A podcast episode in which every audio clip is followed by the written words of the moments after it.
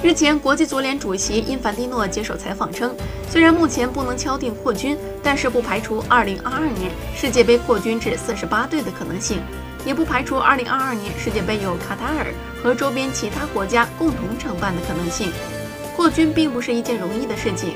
因凡蒂诺指出，更多的参赛队，这就意味着需要东道主准备更多的比赛场馆、更多的酒店、更多的营地、更复杂的交通安排。以及更繁琐的接待和筹备工作。就目前而言，卡塔尔世界杯扩军这事在 FIFA 大会上不太可能通过。这件事儿首先要得到卡塔尔的同意，但我们不排除任何可能性。